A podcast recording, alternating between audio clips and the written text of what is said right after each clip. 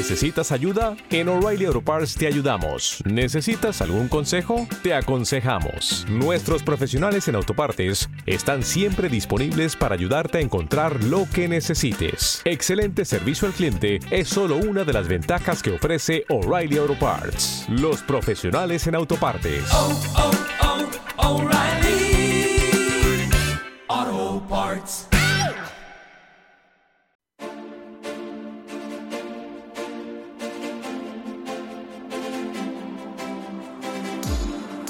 Tertulia de Mercados en Capital Intereconomía.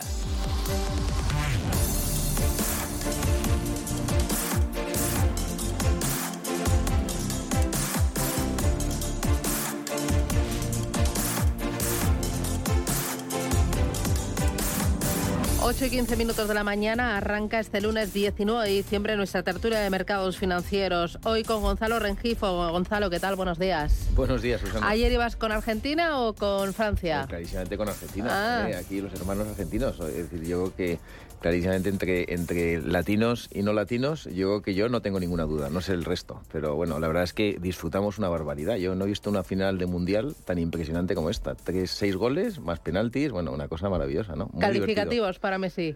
Bueno, la verdad es que Messi se ha encumbrado, se ha encumbrado, se ha encumbrado y yo creo que eh, entre Messi y Mbappé el- es el partido de las M's, ¿no? De las M's, pero bueno, ma- maravilloso y enhorabuena Argentina. Gonzalo Rengifo es director general de Pictet Asset Management en Iberia. Felipe Lería, ¿qué tal? Buenos días.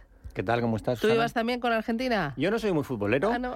o sea que que gane el mejor. Yo ahí en dar la enhorabuena a todos los argentinos que nos pueden estar escuchando y el partido sí eso lo vi porque al final era una final de mundial. Había que y- verlo, y ¿no? Estupendo, había que, había que verlo y, y muy bien. La verdad es que incluso no siendo futbolero me divertí bastante. Bueno, Felipe Lería es eh, Country Head para Iberia y Latinoamérica de VP. Fernando Fernández Bravo, ¿qué tal? Buenos días. Muy buenos días. ¿Y tú qué? ¿Con quién ibas? Bueno, no era ninguno de mis Ah, no, favoritos, ah, pero bueno, la verdad que como dice Gonzalo, fue una, una final espectacular, muy, Mbappé también jugó muy bien, ¿eh? Sí, sí, sí, lo que pasa, bueno, yo soy madridista y, y, claro, ahora ya Mbappé no te cata tan bien como, como hace tiempo, ¿no? Eh, pero, pero bueno, no, no, luego fue una final muy, muy divertida y para los que les gusta el fútbol, pues seguro que lo disfrutaron mucho. Fernando Fernández Bravo es responsable de ventas institucionales de Invesco. Álvaro Antón, ¿qué tal? Buenos días. Buenos días. Confiesa, ¿tú cómo lo celebraste? Porque tienes ahí la voz tocada, que, que gritaste mucho, ¿sufriste o qué? Mi abuela era argentina. Mi abuela era argentina, mi bisabuela, que escuchaba además era una futbolera magnífica, también era argentina. Con lo cual, algo, algo, algo perdí ayer y creo que es la, creo que es la voz. Eh, fue un partido espectacular. Yo creo que la gran diferencia entre Messi y Mbappé es que Messi tenía un equipazo, Mbappé también, por supuesto, finalistas, pero, pero bueno, le acompañó mucho más a Messi la, la final, porque claro, es que Mbappé mete cuatro golazos. Sí, estuvo muy bien. Y, y lo hizo muy bien. eh, y Messi, bueno, pues es Un que crack. tenía un crack, un astro, un astro. Así que nada, espectacular. Ayer en mi casa gritaban, Dios, es Dios. Álvaro Antón, County Head para Iberia de Aberdeen, aunque estaban divididos todos, ¿eh? estaban ahí todos. eh, sí, sí, sí, me estaban bastante Hoy venía, picados, no, no sé en qué prensa, que era la mano izquierda de Dios, que la derecha ya la había cogido, ya la había cogido Maradona. Bueno, eh, oye, vamos a lo nuestro, los mercados. Eh, que, eh, vamos a hacer balance de 2022. Eh, lo mejor y lo peor, cada uno un argumento y no vale repetir. Y empiezo contigo, Felipe.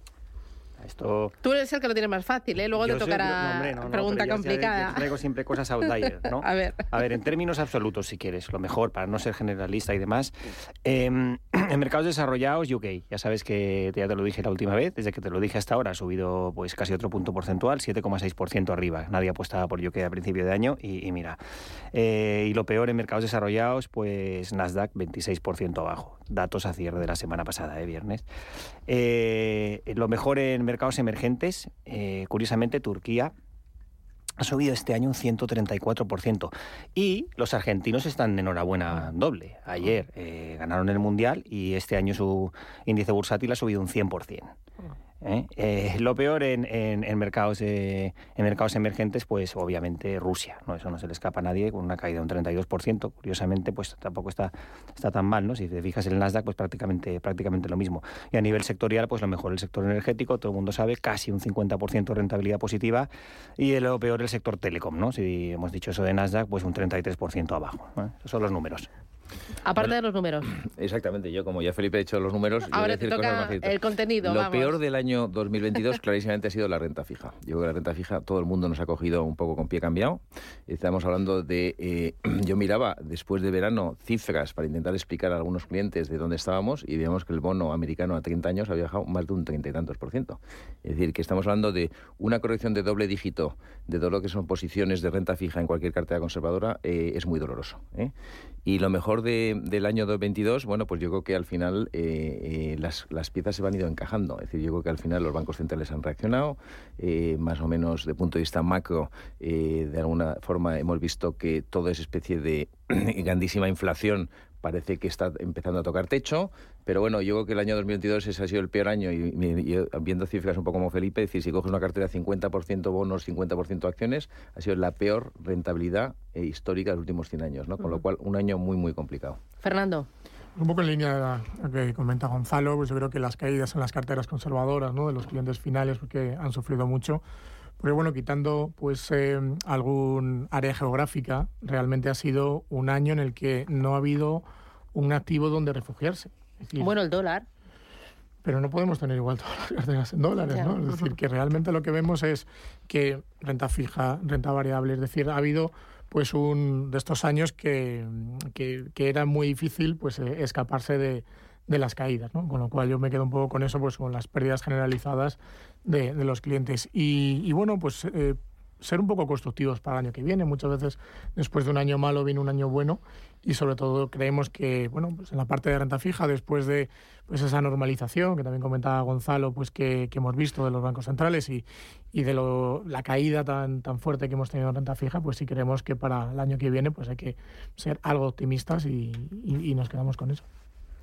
Lo peor mm, del año para mí eh, está muy linkado a lo que ha dicho Gonzalo y me quedan pocos argumentos, eh, el cuarto, pero es eh, el sinsabor eh, del inversor moderado. Que el inversor moderado, un inversor de renta fija, por supuesto, eh, que se ha visto completamente traicionado por, eh, por la rentabilidad de los mercados. eh, y bueno, eso es lo que más nos puede doler a los que estamos en, en la industria, ¿no? Visto desde un punto de vista positivo, lo que queda es esa mm, diversificación, esa búsqueda eh, de pensar que ya no es renta fija y renta variable los únicos activos, sino que animamos a los inversores a buscar eh, una diversificación y una mejor planificación eh, de las carteras. Eso es lado malo.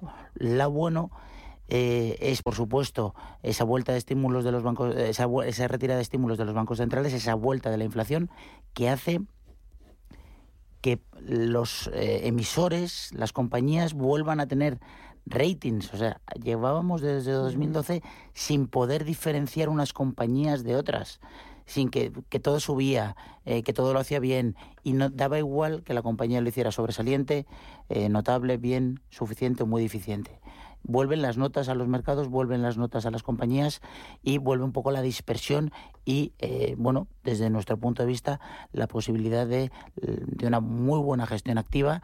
Siempre estamos a favor de ella, pero de una muy buena gestión activa donde ya hay diferencias entre, entre como decía, emisiones, compañías, etcétera, etcétera.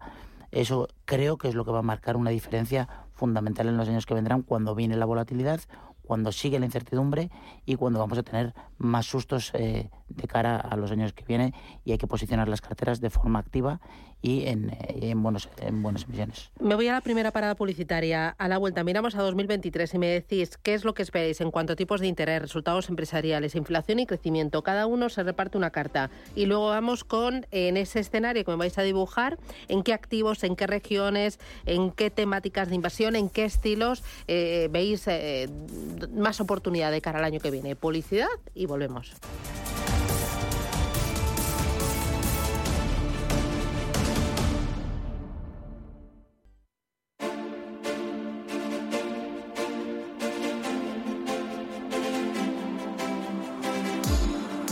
Tertulia de mercados en Capital Intereconomía.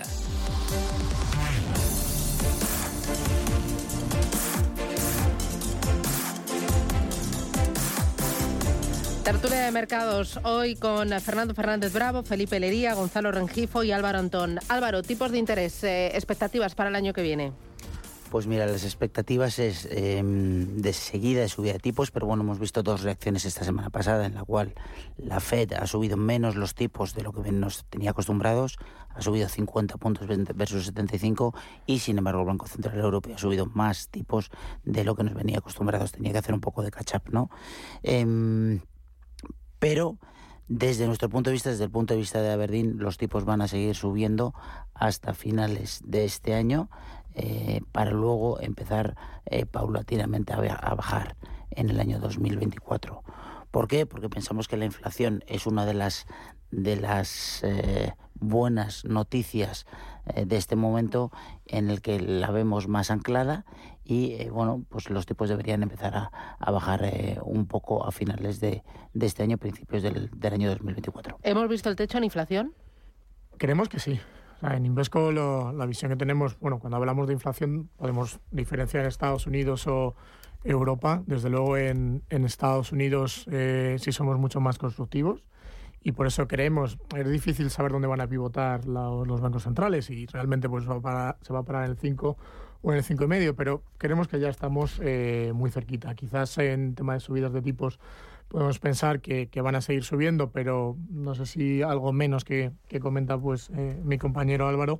Eh, y en tema de inflación, eh, pues mira, tener en cuenta que mm, en febrero, por decirlo así, cambiaríamos el, el, denominador, con lo cual ese efecto denominador nos va a hacer también pues tener una inflación menor. Y luego también lo que estamos viendo es cosas que han hecho que han subido la inflación, como puede ser el tema del COVID, eh, a las cadenas de suministros, eh, eh, también los stocks de, de, las, de las compañías, de los inventarios.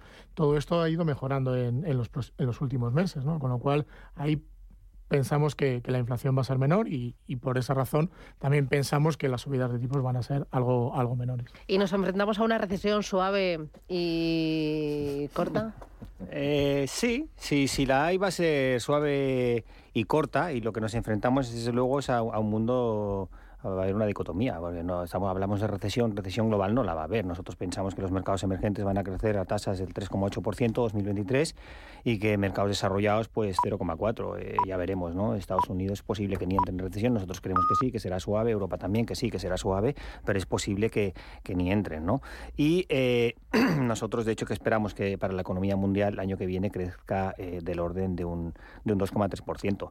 Y me voy a permitir disentir no, pero añadir, añadir a lo que han comentado Álvaro y Fernando, es cierto y todos lo esperamos, ¿no? Un poco comentábamos a micro cerrado que vamos a opinar todos más o menos lo mismo. Sí, la inflación baja, es cierto, desde picos baja, pero sigue siendo, a nuestro modo de vista, el, gran talón de Aquiles para la economía de, ¿Me vas a dar un dato de esos que duelen? Te voy a dar un dato. De los que duelen. Te voy a dar un dato. Yo me fijé la semana pasada, no, no, no, no duele, es simplemente un dato realista. Y eh, cuando la FED, y es cierto, ¿no? Subió lo esperado, ¿no? Los tipos 50 pipos, pero sí que es cierto que de los 19, no estaban los 19 gobernadores eh, de los diferentes bancos centrales, que son los que miden los DOTS, ¿no? Pero me imagino que el, que el oyente pues ya sabe lo que es, pero básicamente son las expectativas eh, de tipos de interés eh, que tienen pues los gobernadores de la Fed. ¿no?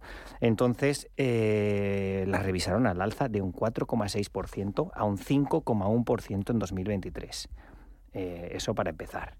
¿De qué viene derivado que revisen al alta las expectativas de tipos? Pues fundamentalmente de la revisión que le dieron a la inflación. La inflación ha bajado, pero la FED ha subido la previsión que tenía anteriormente para 2023 del 2.8 al 3.4%. Y ahí comentar un poco eh, al hilo de lo que decía Fernando, eh, viene fundamentalmente, es cierto que hay inflaciones eh, que están bajando, cadenas de suministro y demás, pero lo que nosotros creemos que va a ocurrir, y es lo que está viendo la FED también, es que el problema ya no va a venir de la inflación general, sino de la subyacente, va a costar bajar la inflación subyacente va a costar bajar, porque es cierto que el incremento en costes que hemos tenido, en, sobre todo en el sector energético, que ha encarecido pues muchas otras cosas, entre otras cosas pues los fertilizantes, eh, los fertilizantes y, y los carburantes son el 50% de los costes eh, de productivos de, las cadenas de, alimentación.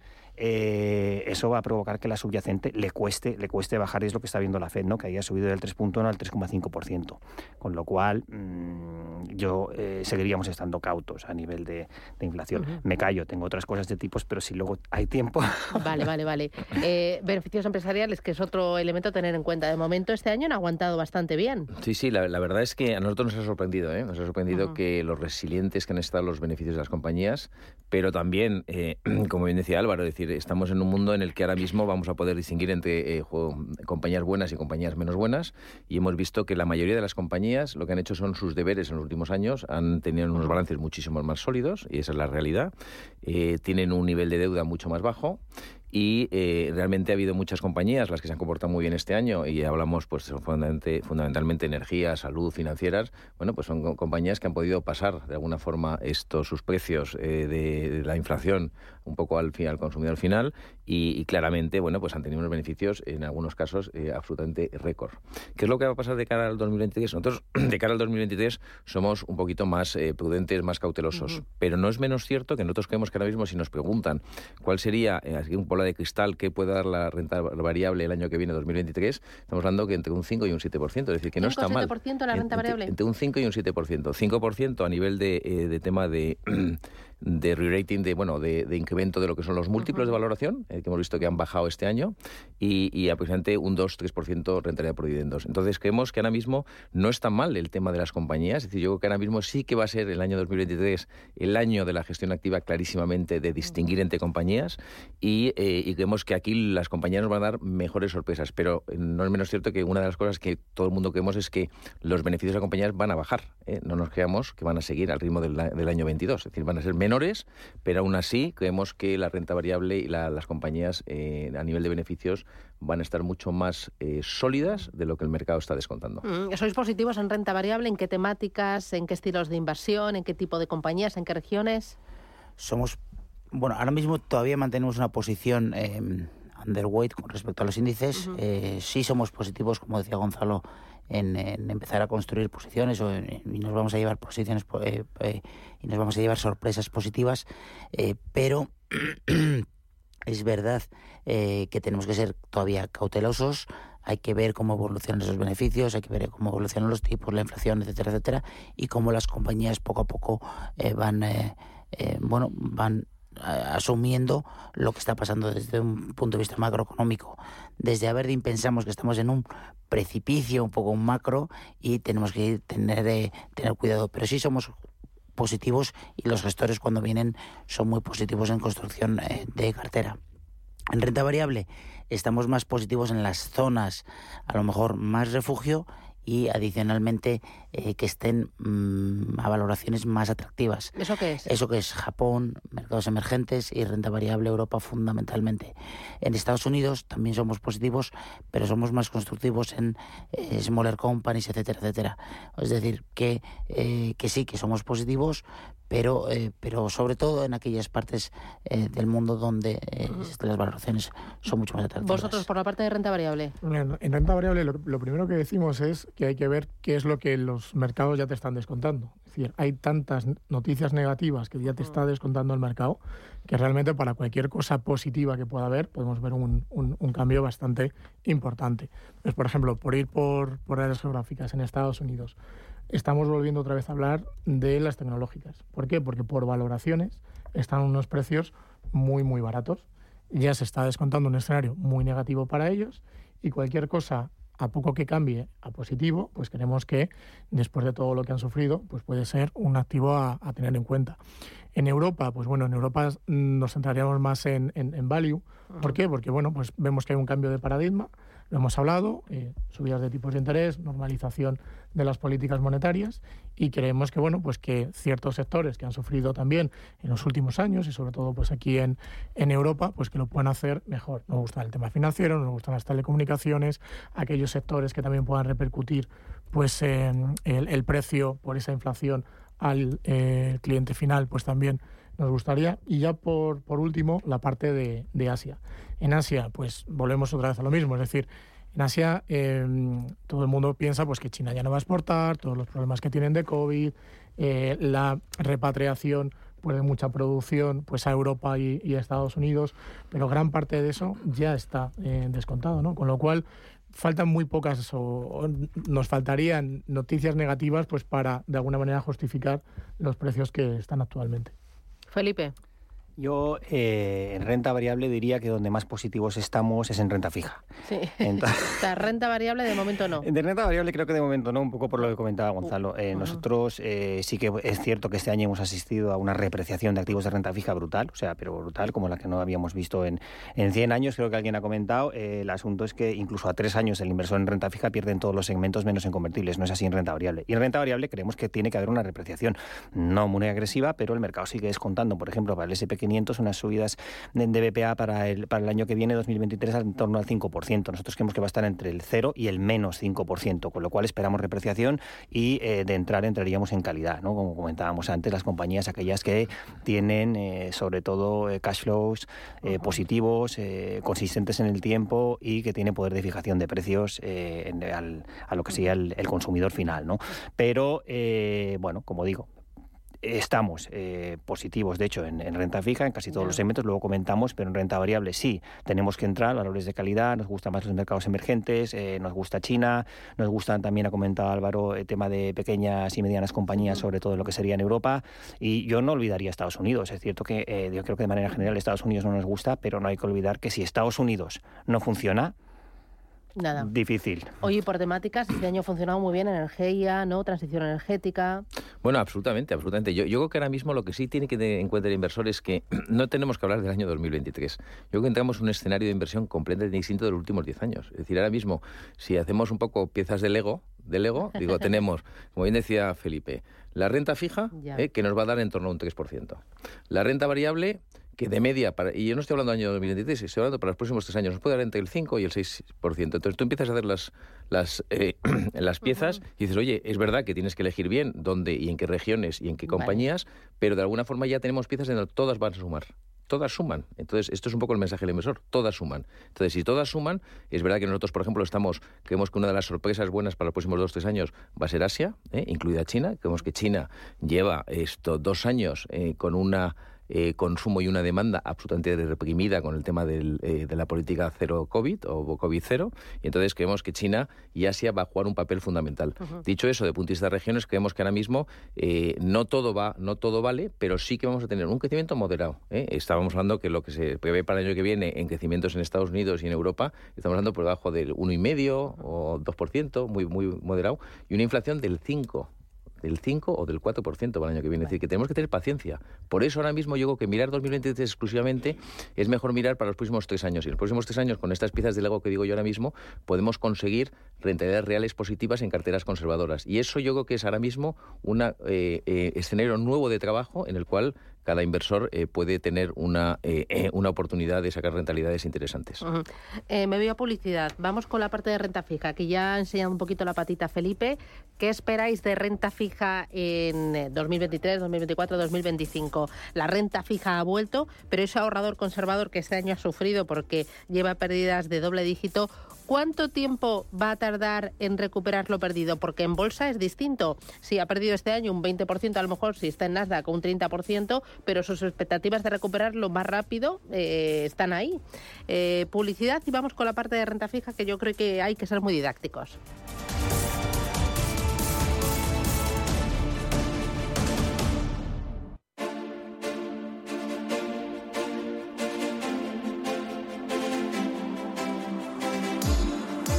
Tertulia de Mercados en Capital Intereconomía. Oye, con la renta fija, ¿qué esperar? ¿Dónde encontráis valor, Fernando? Bueno, eh, en renta fija, después de todo lo que se ha sufrido, y muchas veces vamos a hablar con el cliente final, decimos, hay que invertir en renta fija, y me dice, ¿y, qué cree que llevo haciendo durante todo el año? y, con caídas fuertes, ¿no? Pero bueno, si, si hay que intentar un poco reeducar a, los clientes, yo creo que antes lo, estábamos hablando pues a micrófono cerrado, Em, creemos que en, que en, renta fija, con cierta estabilización de, los, em, de los bancos centrales, sí creemos que en el próximo año, los próximos tres años, pues es un entorno en el que pueden ganar dinero. Es decir, los gestores de renta fija, en un entorno en el que teníamos pues los, el, dinero estaba en negativo, eh, realmente pues mm, eh, estaban sufriendo y, después de, esta, de este ajuste vuelven otra vez a ver em, que se pueden construir carteras y ganar, y ganar dinero. ¿Dónde nos estamos centrando más en Invesco? Pues en el crédito europeo. Es decir, estamos más positivos en, en high yield, creemos que te está dando una rentabilidad y teniendo en cuenta ese binomio rentabilidad-riesgo, creemos que es más atractivo. Puedes también, pues eh, la parte pues financiera, deuda subordinada, también es algo que, que nos gusta. Y bueno, high yield más para, para picotear y bueno, pues diversificar un poquito las carteras. Pero creemos que teniendo una cartera, pues eh, investment grade, eh, con algo de, de financiero y un poquito de, de, de high yield, pues realmente eh, podemos tener rentabilidades cercanas al 5%. Eh, nosotros también estaríamos eh, pensando que es momento de volver a hacer posiciones porque es que hemos visto caídas en, en, en renta fija superiores a los dos dígitos, la renta fija de mayor calidad, eh, crédito corporativo, investment grade, con lo cual estaríamos positivos en, en, en, renta fija y pensamos que es un momento de empezar a hacer eh, posiciones. Como decía al principio, es la peor noticia que la renta fija haya dado eh, estas rentabilidades este año, sobre todo para el inversor conservador. ¿Dónde estamos positivos? Bueno, estamos más positivos o hemos estado más positivos durante el año en gobiernos y empezamos a pasar a la siguiente fase que es ese crédito corporativo investment grade tenemos preferencia de Europa y UK uh -huh. sobre Estados Unidos, pero en general estamos positivos en todos los, eh, en todos, bueno, en, todo, en, todas las geografías, siempre y cuando no sean eh, mercados emergentes por ahora eh, con la subida de tipos de, de la Fed. Y bueno, noviembre ha sido un mes revulsivo sí. para la renta fija, donde se han hecho rentabilidades cercanas bueno. al 4% eh, en eh, investment grade corporativo y la verdad es que ha sido un, un, un, mes revulsivo.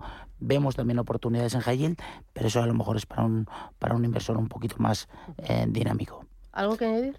Bueno, sí, lo único que decir que yo siempre hago la cuenta a la vieja, es decir, en renta fija, si coges gobiernos te van a dar en torno al 3%, si coges crédito, como bien decía Fernando, te pueden dar en torno al 5%, ¿no?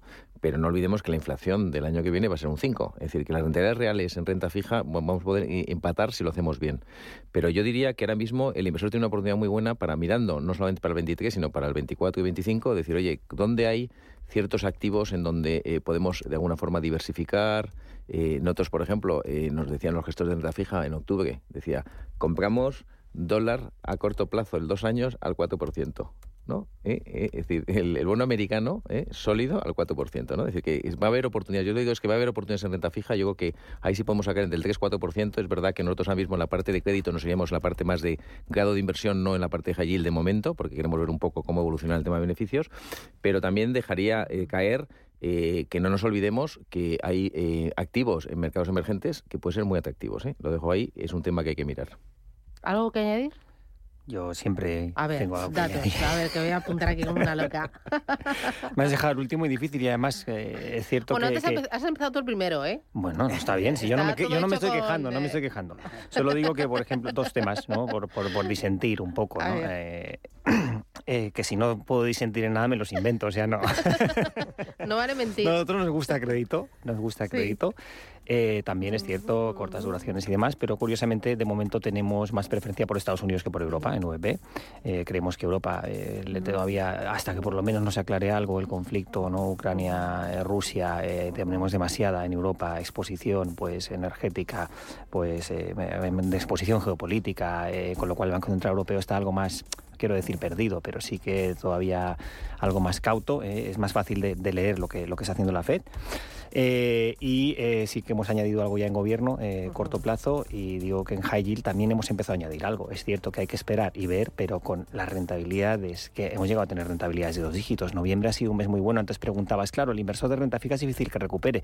El que estaba en high yield en el mes de noviembre, calcula una duración media de la cartera 4, un estrechamiento, 200 pipos que ha ido bien, se ha metido un 8%. En el mes de noviembre, calculale el TAE a eso, o sea, hay mucho dinero a ganar en renta fija. Bueno, me quedaba alternativo pero me como la pregunta de alternativos porque quiero que me contéis qué hacéis en Nochebuena, cómo lo celebráis, tú con toda la familia, que sois muchos, eh, y las chicas a tu venido, alrededor. Ha venido todas las chicas alrededor, ha venido mi hermana de, de, México, con lo cual con los niños, mi hermana y bueno, toda la familia de México, o sea que nada, nada, familión y, y, y luego primos, tíos. Eh, ¿Cuántos os juntáis? Pues primero aproximadamente 20 y luego ya añadimos eh, 40, eh, 50. Mm. Que estamos todos invitados, vamos los oyentes también. Dirección después la pasamos, la colgamos en la web. Eso sí, hay que apellidarse, hay que apellidarse, o Antón, por lo menos, pero vamos, nada, todos los amigos son bienvenidos. Fernando, ¿qué haces tú Bueno, en pues Nochebuena? eh, Nochebuena nos vamos a Ciudad Real. De toda mi familia, pues eh, por parte de mis padres, pues son de, de Ciudad Real. Y también nos juntamos, bueno, para cenar somos menos, eh, porque bueno, pues es más la familia, mis hermanas y demás. Pero luego la comida del- del domingo nos juntamos casi 50. ¿Vosotros, Gonzalo? No, yo, yo voy a Asturias. Sí, es mi país son, son siete hermanos y más o menos tres, cuatro de media, pues eh, los primos de las mujeres. Menuda los- organización, ¿eh? una, un. Sí, no, y, yo- y nosotros vamos a Asturias, ¿eh? Mm. familia política es de Asturias, así que ahí vamos a pasar la, la noche buena ¿eh? y a disfrutar de la buena comida asturiana. Bueno, ¿y vosotros, Felipe? Nosotros nos vamos a Londres. Eh, Mi mujer es inglesa, creo que te lo he comentado varias veces, y vamos a pasar este año 24 aquí, pero después 25 en adelante nos estaremos en Londres. Bueno, pues a disfrutar. Álvaro Antón desde Aberdeen, Fernando Fernández Bravo desde Invesco, Felipe Herería desde VP y Gonzalo Rengifo desde Pictet Asset Management. Gracias y feliz Navidad. Un Feliz abrazo. Navidad, feliz Adiós. Navidad.